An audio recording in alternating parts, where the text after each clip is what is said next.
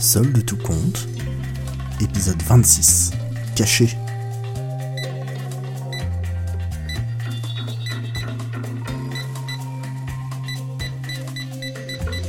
Traversant un champ de fougères encore humide de la rosée du matin, il en sort trempé et frustré. Cela faisait déjà une heure qu'il suivait les indications laissées dans cette lettre. La chasse au trésor, ça l'amusait quand il avait huit ans, mais en ce moment il n'était pas d'humeur. Pourquoi était-il parti si tôt? Pas sûr qu'il le sache lui-même.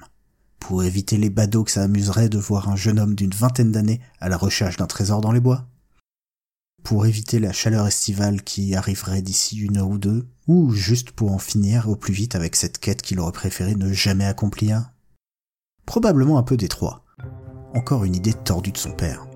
Tous ces jeux, ces aventures, ça avait commencé dès le jour de sa naissance. Il s'appelait André.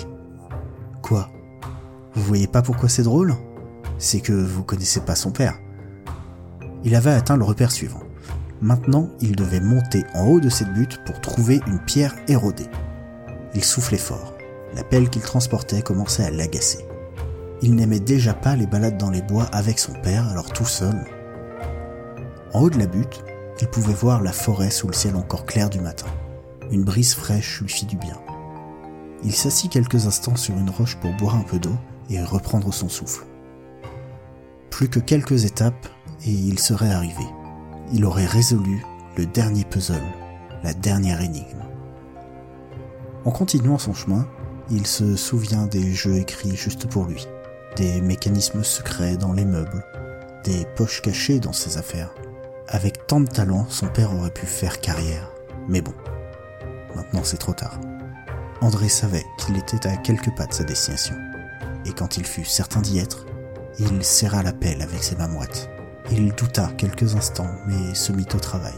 Avait-il rêvé ces indices, ou allait-il trouver quelque chose? Pleurant son père, il creusa. Dans chaque coup de pelle, il projeta sa rage, sa frustration et sa tristesse. Des énigmes, des aventures et des mécanismes, il aurait pu, il aurait dû en faire pendant encore 40 ans. C'était dégueulasse. Oui, c'était imprévisible, injuste et déchirant. Et rien de ce qu'il trouverait ici ne pourrait apaiser sa douleur. Néanmoins, chaque lopin de terre qu'il jetait sur le côté le rapprochait un peu plus des sacs poubelles jaunes cachés là.